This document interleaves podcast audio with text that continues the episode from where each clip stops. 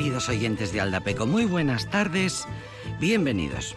Me viene al pelo un chiste, una broma, una coña que corre por las redes sociales adeptas a los estudios clásicos, que las hay, y muchas y muy interesantes redes ah, adeptas a la filología clásica, al latín, en fin, ya sabéis que son muy activas, por cierto, muy entretenidas.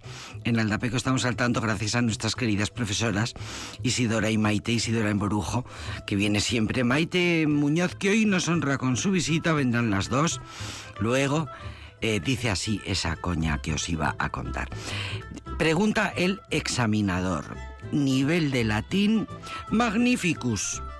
Contesta el examinado. Traduzca museo. Museum. Y emperador Caesar. Perfecto, perfectus. No siga. Non siquitur. La madre que te parió. Mater quae genuite. Bueno, mejor pronunciado sin duda. Pero ¿para qué sirve el latín? Pues para echar unas risas. Que hay gente que todavía se pregunta ¿para qué sirve el latín? Y el inglés ¿Para qué sirve el inglés? Para hablar, para comunicarse, para aprender, para echar unas risas también.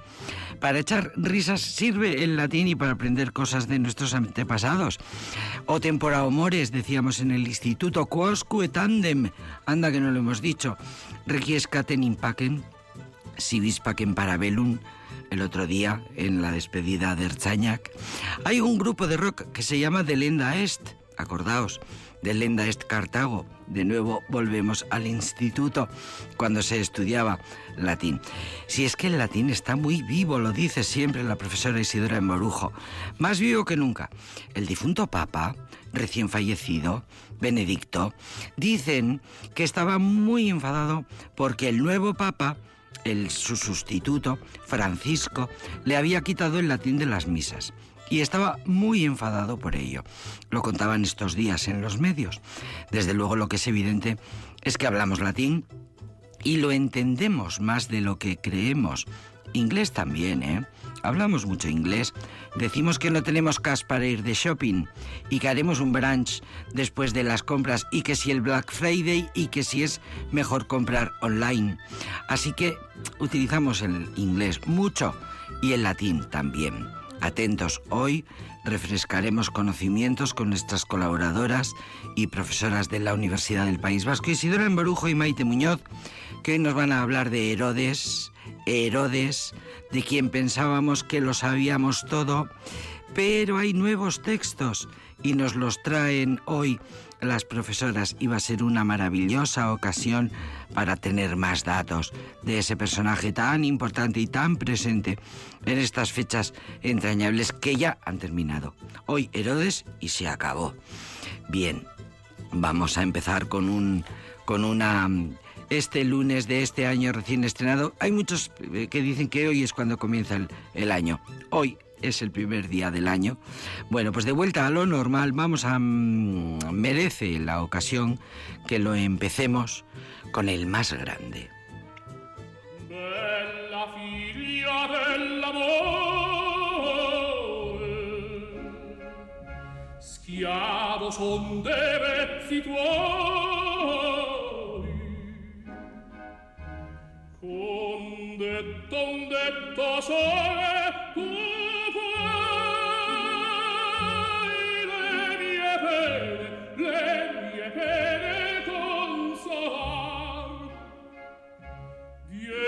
senti del mio cuore il frequente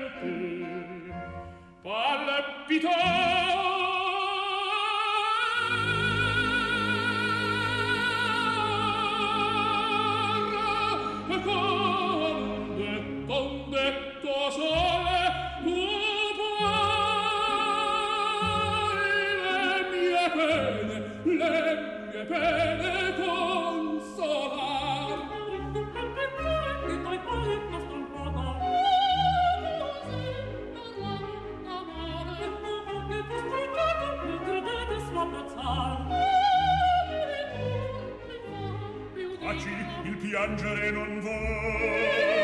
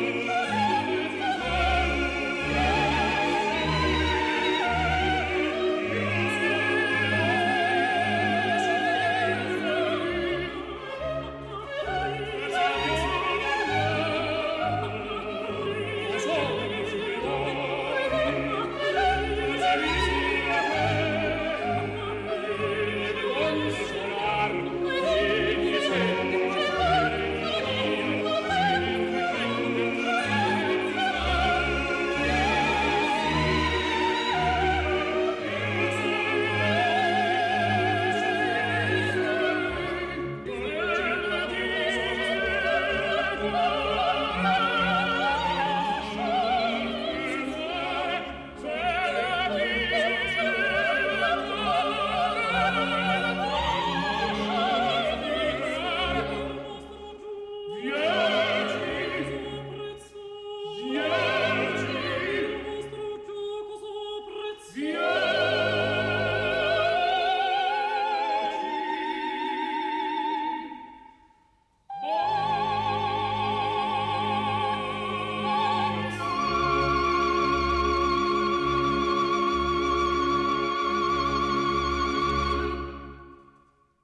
El gran Pavarotti, enorme, grandísimo, uno de los más grandes.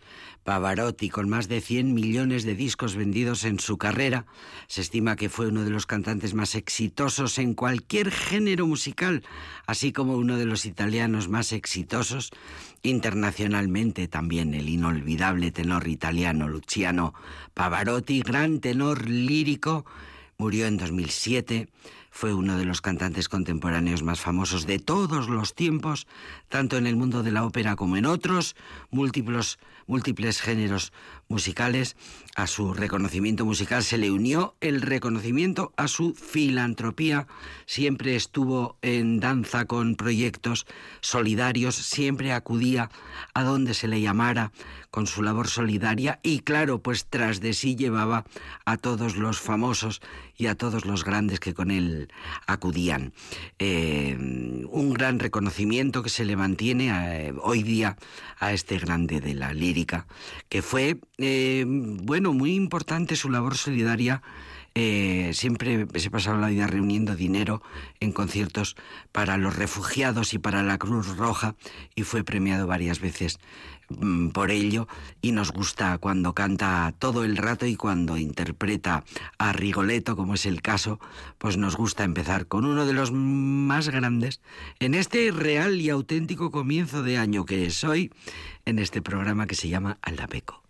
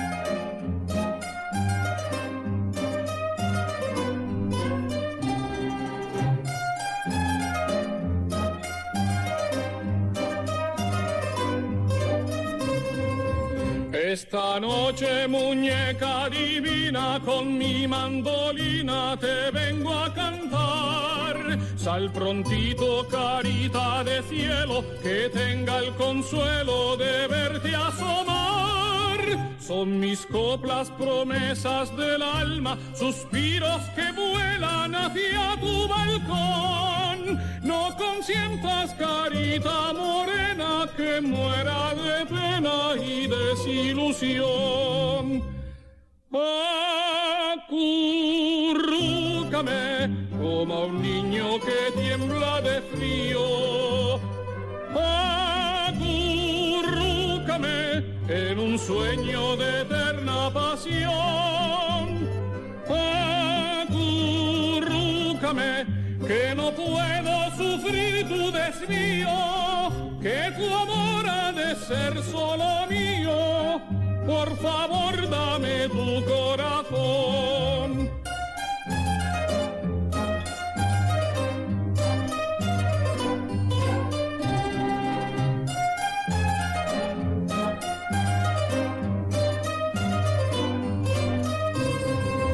Otra vez a rondarte venido de amores transido llorando al cantar. Yo en tus brazos quisiera algún día hallar vida mía la felicidad. Son mis coplas promesas del alma, suspiros que vuelan hacia tu balcón. No consientas carita morena que muera de pena y desilusión.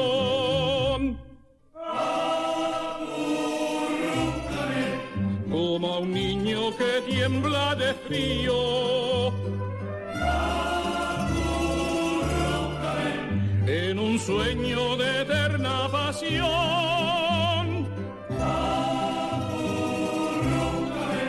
Que no puedo sufrir tu desvío, que tu amor ha de ser solo mío. Por favor.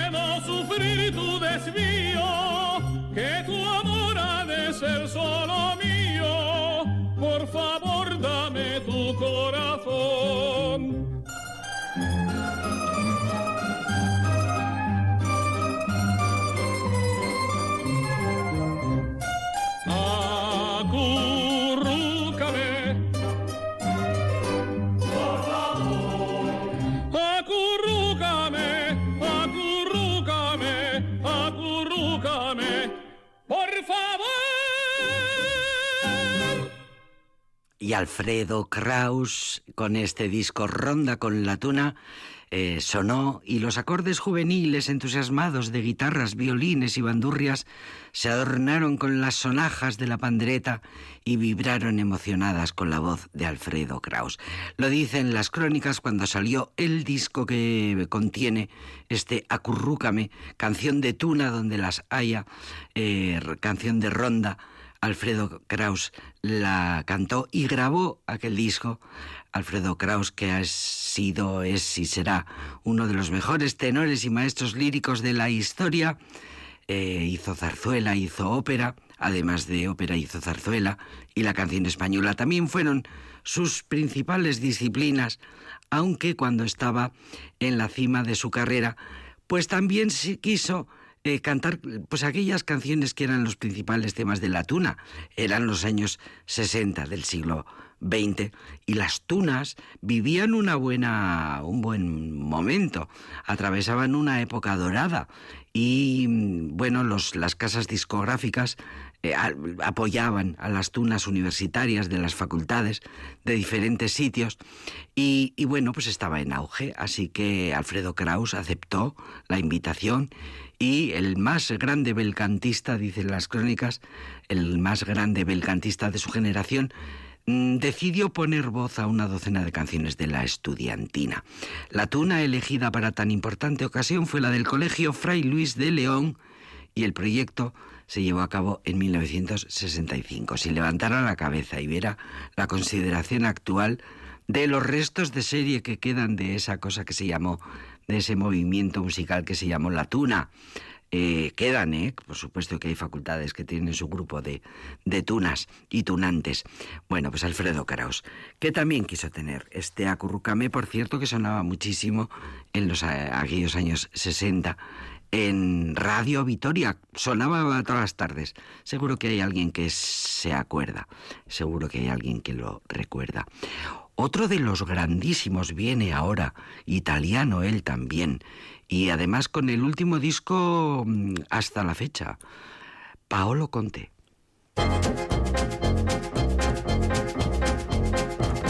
Ride la stella Aldebaran, ride fa be, or not to be. Ride la stella, ride fa, tra la la, be, to be, to be or not to be. e suona suona l'orchestrina, un motivetto da ballare, hanno la faccia malandrina, ma sono stanchi di suonare, suonare, si sta spogliando l'odalisca,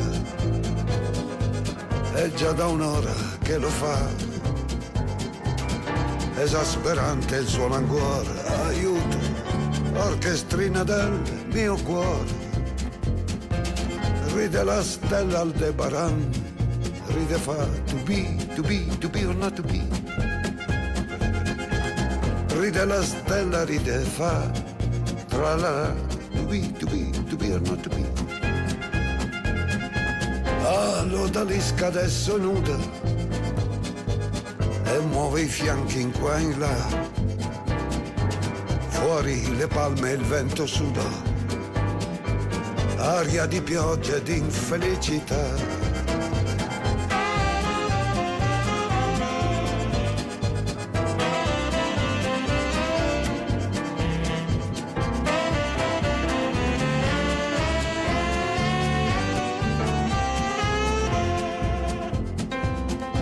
Arriva un tipo di Milano,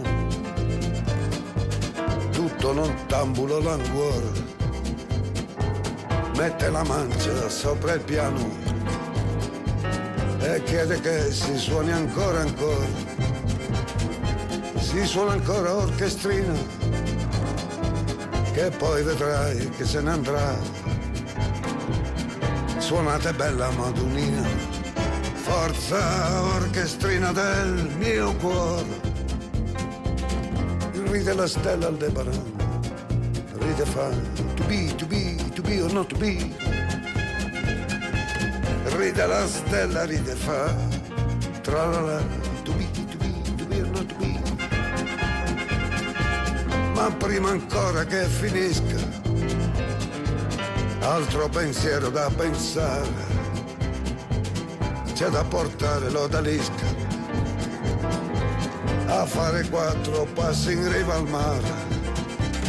Lo vuol vedere mentre albeggia, esasperante il suo languore. Nel buio che c'è una scorreggia, brava orchestrina del mio cuore.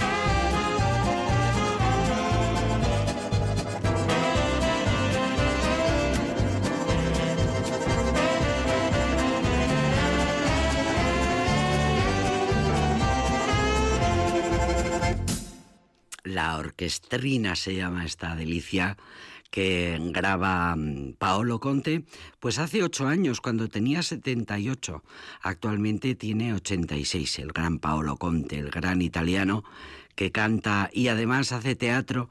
To be or not eh, hace interpretaciones teatrales de sus canciones, como es el caso de la que acabamos de escuchar, la orquestrina que pertenece al último disco de Paolo Conte, titulado Snob que publicó en 2014 este octogenario elegante y carismático que se llama Paolo Conte, dice la crítica musical. Uno de los grandes, de los pocos que saben del que fue compositor de grande, del que pocos saben, del que pocos saben, que fue compositor de grandes éxitos antes de salir a defender sus propios temas, cosas que suelen suceder en el mundo de la música, ¿Quién compuso Azzurro? Aquel Azzurro que todo el mundo conoció con Adriano Celentano, o Patti Pravo, o pues efectivamente Paolo Conte fue el autor de esa gran canción y de otras muchísimas que forman parte del eh, cancionero italiano e internacional, este gran cantante, con esa voz nasal de crooner perezoso dice la crítica, que rechazaría de entrada cualquier directivo discográfico con dos dedos de frente. Eso no son maneras de cantar. Afortunadamente, alguien menos juicioso descubrió que además de ronca, la voz de Paolo Conte, que parecía macerada en noches de whisky y cigarrillos, también resultaba lo suficientemente auténtica y personal para quedar registrada. Uy, de eso hace muchísimos años, desde que Paolo Conte decidió defender él mismo sus propias composiciones. Otro grande que ha vuelto, que después de un tiempo de descanso acaba de volver y empieza a lanzar sus canciones de una en una. Estamos hablando de un cantautor que idolatramos en este programa. Ha vuelto el canca. Thank you, satisfaction. Thank you, satisfaction. Thank you. Satisfaction. Qué juego de palabras. Thank you. Satisfaction. Sa, sa, sa, saltimanqueando como un saltimbanqui. Todo lo que toco se convierte en funky. Tranqui, que no te va a pillar el tren. Funky man. Saltimanqueando como un saltimbanqui. Todo lo que toco se convierte en funky. Tranqui, que no te va a pillar el tren. Funky man. Fanqueando. A veces a pie, a veces caminando. Y a mi corazón siempre me late a lo afro. Me late que pum, cha, pum, cha, pum, pum, pum, cha, cha. Soy devoto, mi religión es el funk. Ya sea en la cama o en el sofá. Llegando tan alto como la jirafa. Thank you, satisfaction. Thank you, satisfaction. Oh, mama, uh, thank you, satisfaction. Thank you, satisfaction. Refanquealo con tu manera funkadélica Se mueve el fan. No te pongas histérica Y ten mucho cuidado con la benemérita. La benemérita, mi dedo y la sol funk De este a oeste, funkero me llaman. El rey, el presidente y el Dalai Lama I am the king of the ham sessions. ¿Y qué me dices de mi pronunciation? Saltimbanqueando como un saltimbanqui Todo lo que tengo se convierte en funky. Y tranqui, que no te va a pillar el tren.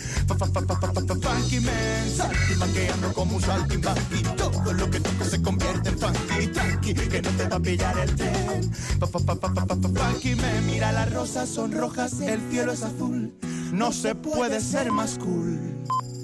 Yo digo funk, funk Me gusta tu funk, funk. Funk, funk Me gusta tu funk, funk, funk. Funk, funk Me gusta tu funk, funk Más bueno que el punk, punk Más rico que el pacharanque Me gusta tu funk, funk Me gusta tu funk, funk, funk Me gusta tu funk, funk Me gusta tu funk, funk, funk, funk, funk, funky como un saltimbanqui Todo lo que toco se convierte en funky Tranqui, que no te va a pillar el tren Funky man Saltimbanqueando como un saltimbanqui hey. Lo que toco se convierte en funky hey.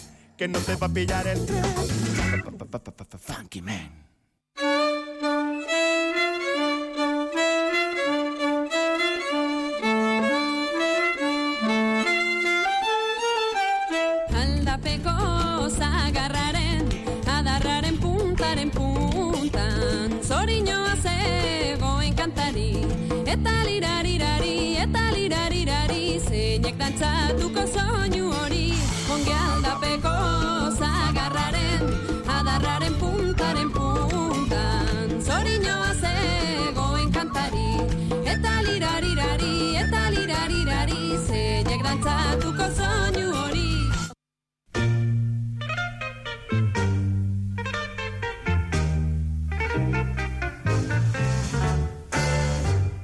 mutatis mutandis absit in iuria verbis temporibus illis obtorto collo tango ubi maior minor cessa talis pater talis filius mod proprio ad maiora.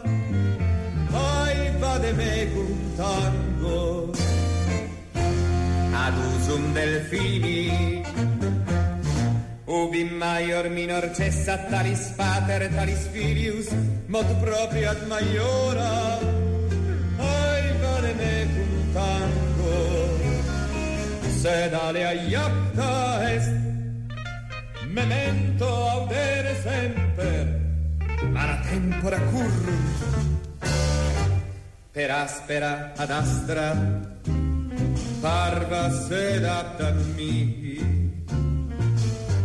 orribile viso sed ex abrupto tango. Ubi maior minor cessa talis pater talis filius mod proprio ad maiora. Ai vade mecum tango. Mis queridas profesoras esperan pacientemente que les dé la bienvenida. Estábamos charlando. Queridas, eh, Isidora Embrujo, bienvenida. Buenas tardes. Muchas gracias, buenas tardes. Maite Muñoz, que se incorpora hoy también, querida Maite. Buenas tardes. Buenas tardes, bienvenida. Que nos pensamos que lo sabemos todo de Herodes, pero no, no lo sabemos todo. No, nunca se acaba, ¿no? Es, yo creo también esa es otra, lo de solo sé que no sé nada, pues va a ser... Cuanto más sabes, más te das cuenta de que no sabes. Sí, todos los temas, además casi siempre que venimos, ¿verdad? Sí. Eh, decimos, esto se puede ampliar, esto se puede comentar, para otro día dejamos este tema, para otro día dejamos el otro, y creo que es otra, Esta de hoy es otra de, Me de las inquieta, ocasiones. me inquieta ese comentario que parece que haces de ser rei- ¿Hay quien reivindica a Herodes? Uy, es es- en de cuanto a Herodes, que de- el a- a hombre quien volvemos a... en, en cuanto a que el hombre em, solo se ha escrito solo solo ha trascendido una parte Mm, Ya. de su Bueno, de no su sé, historia de la parte historiográfica de la que ya Sí. trató Isi hace unos años, hablando de, sí que hemos de- hablado de de Herodes, Herodes. es verdad Y además también por estas fechas, evidentemente, de esa parte, pues evidentemente y sí y sabe bastante más que yo, pero yo creo que sí que es reivin- reivindicado en el sentido, ya por las mismas fuentes antiguas, o yo así lo veo, que, que todo es matizable, en el sentido ese que hemos comentado también otras veces, de que se eh, presentan siempre de los personajes hasta y sobre todo los más polémicos, diría yo, los aspectos positivos y los aspectos negativos. Entonces, los Flavio Josefo, que es la fuente fundamental de la antigüedad, en este caso no es Suetonio, es Flavio Josefo. Ya lo echaba yo de menos pues Para- no, para- en para esta un ocasión- cronista que me conozco No, pues Flavio Josefo, que es un que ha salido también que ¿eh? lo critica, que también ha salido, sí, sí, sí. evidentemente. Ya nos van saliendo todos. Yo creo Sí, que ya. sí. mm, uf, en tanto Sí, en tiempo, tanto sí, tiempo sí. hemos visto eh, sí, sí. Pues, pues Flavio Josefo Flavio también, Josefo. también destaca aspectos positivos. Sí, yo creo que está de- pasando con todos los grandes, también con, con Tiberio, con Nerón, Sí. que durante mucho tiempo se ha puesto el acento en la parte, digamos, más negativa y se les ha considerado lo que hemos dicho muchas veces, pues malos emperadores y sin embargo, pues parece que Tiberio, por ejemplo, fue un gran administrador. Algo bueno tenía cada uno. Y Flavio Josefo, que como dice Maite, es una de las fuentes más importantes para el conocimiento del pueblo judío, del- de, de la religión, de la, de la guerra. de la importancia que también. tenía la religión Sí, en ese tiempo Eh, que nos describe, por ejemplo, pues eso, la toma de la, la destrucción del templo, que fue algo tremendo y que ocasionó, pues, en buena medida, pues, la, el final de la sumisión de, de- de Israel. Pues, como dice Maite, nos habla de lo bueno y de lo malo también. Y de la influencia de este personaje, el, el personaje de, decís más antipático Mm, Sí, y más impopular supone, ¿no? y Pero- más conocido pero por otra del parte Belén, es el más de la conocido Florida. del Belén. Es esa, eh, yo creo que es la prueba además. de Todavía que está. No solo entre Todavía los no lo han historiadores, todavía no lo han quitado. Pero es verdad que, que, que tiene algo que atrae, además es curioso, ¿no? A los niños y con esa cara desagradable, es como, ¿no? La atracción Anda, por lo- la- los padres por la- se lo pasan claro. pipa cuando les dicen a los Claro. ay os vamos a contar Herodes. Y- como como no te comas la tortilla va a Claro, venir es- Herodes Es como el coco, claro, en ese sentido. Todos pero hemos además, sí, alguna vez eh, dicho lo de que venga Herodes cuando pero eso en niños. nuestros tiempos ahora ya no está prohibido. No, yo creo Ahora que no, pero ni todos te los quitan la niños- paterna- te quitan la paternidad. patria Sí que es Sí. cierto que es, yo creo que la visita será el personaje más, más visitado. Y yo por lo que he, he visto las, las, las ocasiones en las que he pasado por ahí, también el vigilante que tiene el, el- el- Sí, el el legionario. el legionario que está también... eh, Cuidado, es muchísima que este gente año hemos tenido vigilantes, con él. hemos tenido vigilantes de los de verdad, de los de la luz azul, Ah, ah, también. todo el rato, eh, a- al pie del cañón, Pero los el acabamos otro de ver. eh. vigilante es también... Entonces dices, pues bueno, Vigilantes eso, para, que no se niños es- rompan la, Sí, sí, para que no se no- destrocen las figuras. haga Es- ninguna barbaridad. No sé si es también además un puntal, una manera de... Es algo, no sé, que, En es todos una los belenes se referencia. pone, que, claro, sí, en todos los pero- belenes se pero pone es el de lo más castillo de. Herodes. Sí, bueno, sí. yo por lo menos en, en el Belén de mi casa Está. está está Herodes y está Herodes con los romanos, claro, con los porque no dejaba de, de ser un aliado de, de Roma en este momento ya. O sea, no es un, no es todavía provincia romana, pero es es aliado de Roma. Sí, sí. Y Se había liado con Augusto, ¿no? O vamos, había tenido sí. una relación con Augusto. Y por eso las fuentes literarias, que son las que yo igual conozco un poquito mejor, las fuentes literarias o las recreaciones posteriores del personaje eh, se fijan sobre todo en ese, en ese aspecto, pero también en el, como siempre, en el más, eh, no sé si es frívolo, porque en este caso es bastante- suele ser sus consecuencias son trágicas, siempre son trágicas. El de los, eh, el del personaje en relación con su familia. con su eh, en ¿Cómo, particular cómo era? además ¿Cómo cómo era era, El, el- Claro, el que mandó matar o sea, a todos los de- niños el que mandó matar de a los niños, pero el que a su vez también en su casa ¿Cómo era, era él? Pues ¿Cómo era él? bueno, iba a decir en una palabra igual la, la imagen más más eh, Cercana. eh, no, la, la más uniforme, porque hay varias, eh, cada autor elige una, una de las facetas del personaje negativas, pero la más unificada es la de los celos. Y de hecho, aunque no, lo, no, no pensaba comentarlo, pero también tiene hasta eh, Calderón de la Barca, tiene un drama de esos calderoniano, eh, el mayor monstruo, los celos, Los que tiene como personaje protagonista a, a Herodes en relación con, con su con su esposa bueno, una de sus esposas, porque, porque tiene varias, ¿no? Herodías y, y también esta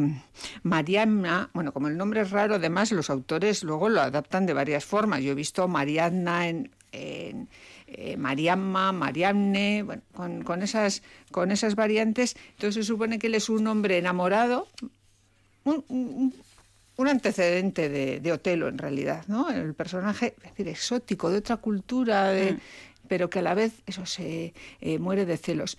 Ese sería el- entonces el personaje celoso, que no tiene demasiado que ver.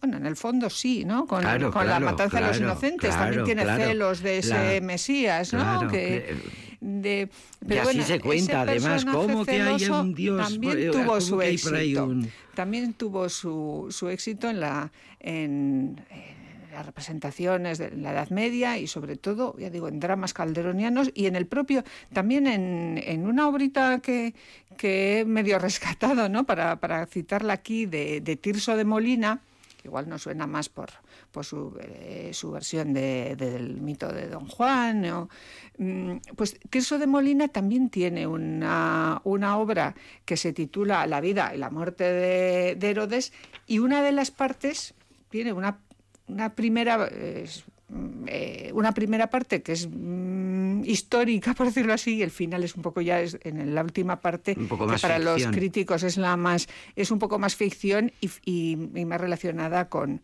con la con la Biblia, ¿no? Con la- la- lo que cuenta el Nuevo Testamento de, O sea que un personaje muy y, influyente Y Tirso también, en la literatura. eh, también habla de esta vertiente eh, celosa, Celosa. ¿eh? del, del personaje, ¿no? que, y de amargado, que además en la muerte, también en los relatos de la muerte, que siempre también acabamos hablando de la muerte de los personajes importantes, pues la muerte, que bueno, se ha datado más o menos en el año 4 antes de Cristo, por ahí, eh, en torno a, esa fecha, pero la muerte eh, dio mucho que, que hablar porque decían que murió, unos que murió mm, eh, con problemas psiquiátricos, por decirlo así, vamos, perdido el, el norte, ¿cómo, cómo lo he leído en algún sitio?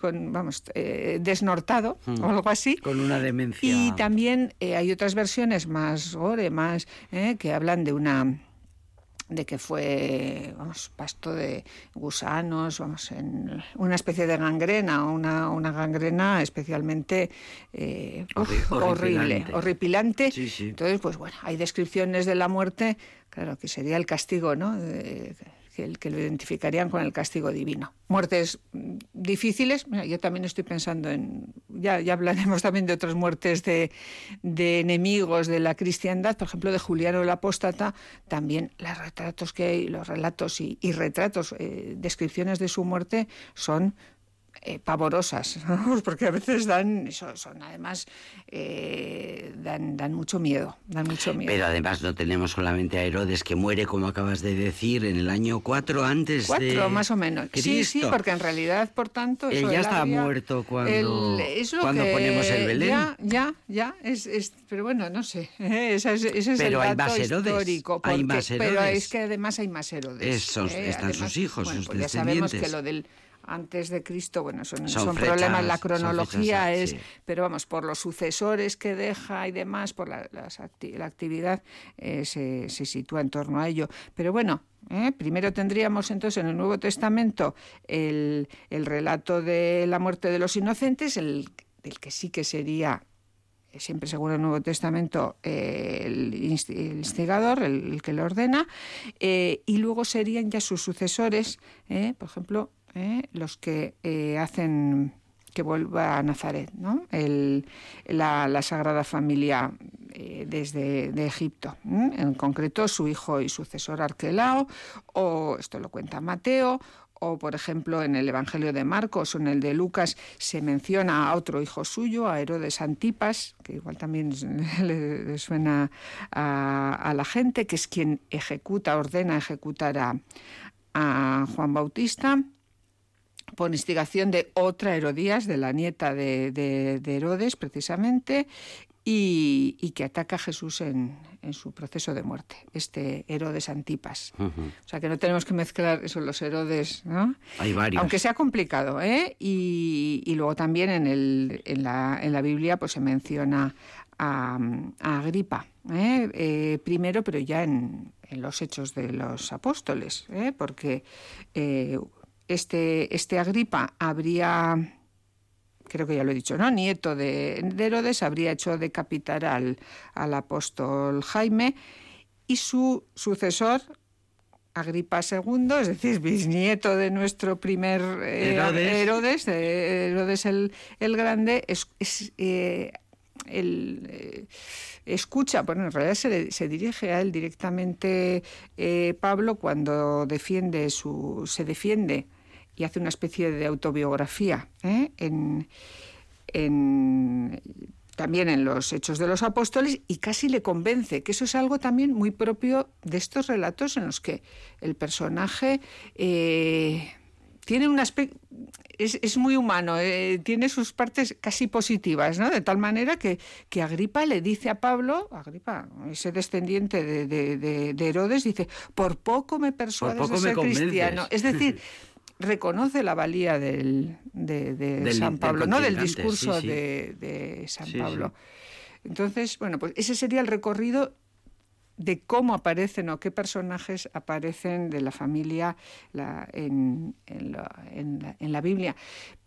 Pero como decíamos antes, es Flavio Josefo sobre todo quien va, quien va a hablar de, de, Herodes y, y de la familia, confirmando su crueldad tampoco vamos a ¿eh? que nadie cambie la, idea primera, pero eh, sí que destacando, por ejemplo, aspectos importantes o interesantes como su popularidad ¿eh? En un momento dado, eh, las obras públicas, esas acciones que ya en su momento, además también recuerdo, comentó, comentó y en el programa aquel anterior que dedicaba como, a este como tema. gobernante tuvo algunas y es un ejemplo, claro, es que es un ejemplo de fidelidad.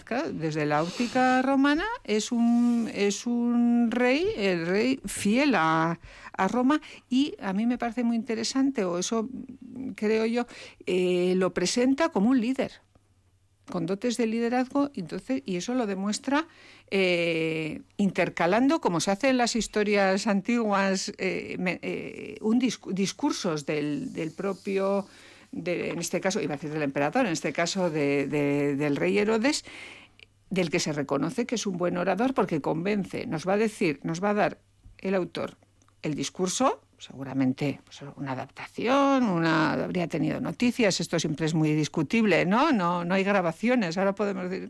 o sea que vamos a escuchar a Herodes. Pero en realidad como si lo escucháramos. Efectivamente. Tenemos la voz. Es importante de porque eh, con todas esas eh, precauciones, pero mm, Flavio Josefo lo habla de él en, primera, le hace hablar en primera persona, perdón. ¿eh?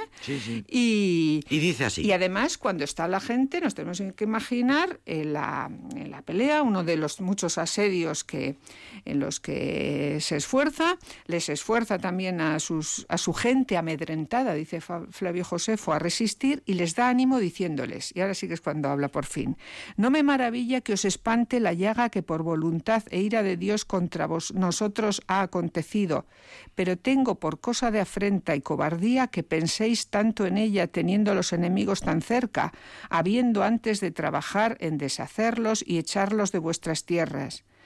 Porque tan lejos estoy yo de temer los enemigos después de este gran temblor de tierra, que pienso haber sido como regalo para ellos para después castigarlos porque sabed que no vienen tan confiados en sus armas y esfuerzo como en nuestras desdichas y muertes. La esperanza, pues, que no está fundada y sustentada en sus propias fuerzas, sino en las adversidades de su contrario, sabed que es muy engañosa.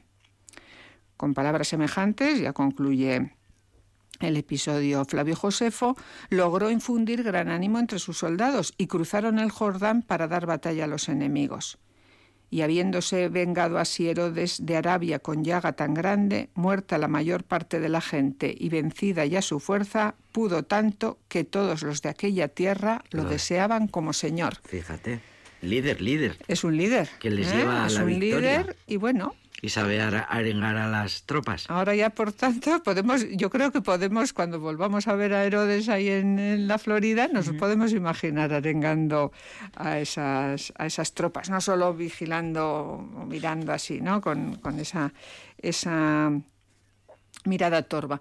Y es verdad que de las victorias, cuando eh, de su faceta militar o. Eh, y de sus victorias, cuando Tirso de Molina quiere describir el personaje en los primeros versos de ese poema, largo poema que ya comentaba antes, que se titula La vida y la muerte de Herodes, de en torno a 1615, o sea, estamos a principios del siglo XVII, pues eh, también lo describe como un gran soldado. A tus pies, invicto Padre, trofeos mis dichas postran, si imitación de tus hechos, primicias de tus victorias, que puesto que comparadas a las tuyas, serán pocas las de Alejandro en Asiria y las de Aníbal en Roma. Caramba. Lo está comparando, Caramba. ¿no? Nada menos que Uno- con Alejandro uno de los- de los más y con Aníbal. Sí, Una sí. vez más, además, el detalle del exotismo. A la gente le gustaba oír hablar de estos, de estos territorios tan lejanos, evidentemente, ¿no? Y, pero luego, y también habla en primera persona, ¿eh? luego se nos presenta en realidad como un personaje eh, demasiado mm, vapuleado por sus propios sentimientos. Pero previamente él mismo en primera persona dice, se, se describe así. No perdoné ningún sexo. Lirio cano, joven, rosa, caña humilde, roble fuerte, madre casta, ni hija hermosa. Se los cepilló a todos. Ningún sexo, ni ninguna da- ni edad, da- ni daba- condición. No tenía ninguna piedad de ningún estilo. Esas, eh, vamos, son en las- aquellos son tiempos, cuando los niños y las mujeres iban primero. Son pinceladas, sí, sí. Bueno, pues ha empezado con el lirio, el lirio cano. ¿eh? A Cavafis, que estuvo hace poco en el programa, también se interesa por también se interesa y también además a partir de una anécdota que también refiere Flavio Josefo, eh, de, un, eh, de una joven promesa, diríamos ahora, un bellísimo adolescente que muere en extrañas circunstancias, ahogado en, en una piscina eh, por orden de, de Herodes, supuestamente. Una, una historia que en su tiempo se supone que, que causó muchos, muchos, muchos rumores y que además tenía el, claro, rumores que tenían además, venían alimentados por el morbo de que fue instigado por la madre y la hermana de Herodes, que se llamaban respectivamente Chipre o Cip- Cipris y Salomé. Eh, entonces, se supone que habría hablado la mm, Alejandra, una eh, la, la madre de, de este joven habría hablado de su be- de la belleza. Oh, pues tengo unos hijos eh, Guapísimos. guapísimos ante Cleopatra. Claro, que es otro personaje que suele, que no habíamos mencionado hasta ahora, que suele aparecer en los, en los relatos de, de Herodes, por su relación con Marco Antonio, oponente, ¿no? De, y, y Cleopatra se lo cuenta, según este sería el antecedente ¿eh? del, del poema, del asesinato y, de- y del poema que, que escribe Cavafis en 1918. Entonces, al- eh, Cleopatra, ya digo, se lo habría contado a Marco Antonio. ¿Cómo puede ser que, dice Alejandra que, su- que sus hijos son bellísimos y en particular este? Y eh, se supone que Marco Antonio se había interesado por él y había pedido que visitara Alejandría, pero eh, esto no va a suceder porque va a ser asesinado. Y el poema de Cavafis mm, también eh, lo describe a, brevemente, es un poema muchísimo más, más breve que el de Tirso de Molina, evidentemente, y es, eh, pero es un poema de, estos históricos que hace, que hace Cavafis y que sí que lo presenta de todas maneras atormentado por su propio crimen, porque al principio dice, empieza así el, el poema, Llora el palacio, llora el rey, sin consuelo se lamenta el rey Herodes, la ciudad entera llora por Aristóbulo, que por tan injusto azar se ahogó mientras jugaba con sus amigos en el agua. Cuando se enteren en los otros lugares, cuando por Siria se propague, muchos griegos también se pondrán tristes. ¿Cuántos poetas y escultores estarán de duelo porque había llegado a ellos la fama de Aristóbulo y su concepto de belleza juvenil jamás llegó tan alto como ante la hermosura de este muchacho? ¿Qué estatua de algún dios tuvo Antioquía que igualara a aquel muchacho de Israel? Rota en dolor y llanto está la gran princesa, su madre, la más noble hebrea. Por la desgracia se duele y llora Alejandra, pero cuando se encuentra sola, su dolor se muda ruge, desvaría, insulta, maldice, cómo la han humillado, cómo la han engañado, cómo lograron al fin su propósito. Arruinaron la casa de los asmoneos. Qué triunfo el del rey criminal, pérfido, canalla, miserable. Qué triunfo, qué plan infernal que jamás Mariamna imaginara. Y ya va terminando. Si Mariamna su esposa, recuerdo, lo hubiera imaginado, si lo hubiera sospechado, habría hallado la forma de salvar a su hermano. Al fin y al cabo, es la reina, algo podría haber hecho. ¿Qué triunfo tendrán ahora? ¿Qué secreta alegría tendrán esas malvadas Chipre y Salomé? Verse así de impotente y forzada a fingir que cree sus mentiras, ni poder recurrir al pueblo, pueblo, perdón, salir y gritar a los hebreos, decir, decir cómo fue el crimen. Bueno, ya vemos que Cavafis, este sería el poema completo, ¿eh? que Cavafis también vuelca la maldad en las, en las mujeres ¿eh? mm. de, la familia. Que ¿eh? podían haber hecho algo. Que podían haber hecho algo e incluso... lo han consentido. y, lo, y lo han consentido. Entonces, bueno, es bueno, un ejemplo de, de, de un poema de, de histórico de, de, Cavafis, que tiene otro poema muy bonito dedicado a otro Herodes, pero que es el Herodes ático, que es igual, lo comentamos otro día, que es, eh, el, homenaje a los, a los oradores a los y a los rectores, a los maestros de oratoria. Porque hay otro Herodes en, entre nosotros, en el mundo antiguo conocido, que es Herodes ático, que es pero ya es otro personaje, insisto, ¿eh? del, del, siglo I después de Cristo, que también era un ejemplo, en este caso, de, de, elocuencia y de, y de, buen profesor. También otro tema y otro homenaje a, a Cavafis para, para otra ocasión.